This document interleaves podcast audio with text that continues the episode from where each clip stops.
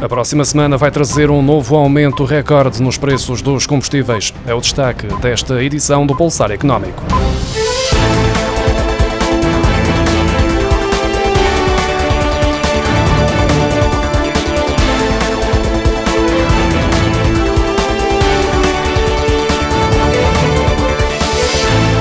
Preços da gasolina e do gasóleo devem voltar a subir na próxima semana em níveis recorde. O preço do barril de petróleo está a ser negociado acima dos 120 dólares, tendo atingido os 133 dólares na terça-feira, o que faz prever uma nova subida dos preços para o consumidor final para níveis históricos, em resultado da guerra na Ucrânia provocada pelo regime russo liderado por Putin.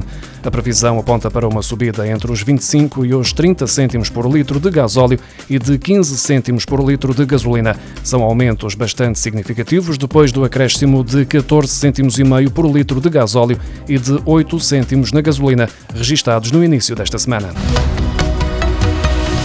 O governo vai compensar os automobilistas pelas subidas da receita do IVA provenientes dos aumentos dos preços dos combustíveis ao devolver os acréscimos de receita fiscal por via de reduções no imposto sobre os produtos petrolíferos. A medida entra em vigor esta sexta-feira, dia em que será calculado o valor com base nos preços de venda da gasolina e do gasóleo na próxima semana. Trata-se de mais uma medida do governo para minimizar as subidas nos preços da energia, a juntar ao auto-voucher e ao desconto para empresas de transportes de passageiros.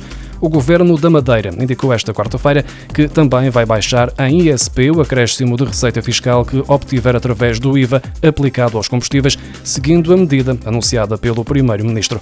Os Estados-membros da União Europeia vão discutir alterações às regras dos apoios públicos e do IVA para apoiar particulares e empresas perante o impacto da invasão da Rússia à Ucrânia. O preço da eletricidade no mercado grossista volta hoje a descer, ao atingir uma média de 369,75 euros por megawatt-hora em Portugal, o que corresponde a uma descida de 21,8% face à média de 427,97 euros por megawatt-hora que foi registada esta quarta-feira. Este é o segundo recuo consecutivo depois de ter atingido um nível recorde de 542,78 euros por megawatt-hora na terça-feira, ao mesmo tempo que os preços do gás estão igualmente a cair. O ano de 2020 terminou com um total de 350.800 desempregados, grande parte em consequência do impacto da Covid-19 na economia. Contudo, quase metade destas pessoas conseguiu voltar ao mercado de trabalho em 2021, mais precisamente 171.300 pessoas, o que equivale a 48,8% de acordo com os dados divulgados esta quarta-feira pelo Instituto Nacional de Estatística. Do total de desempregados registados em 2020, permaneceram nesse estado no ano seguinte 109.600 pessoas, ou seja, 31,3% e 19,9%, ou 69.900 pessoas, transitaram para a inatividade. O INE realça que os desempregados de curta duração foram os que conseguiram regressar mais facilmente ao mercado de trabalho.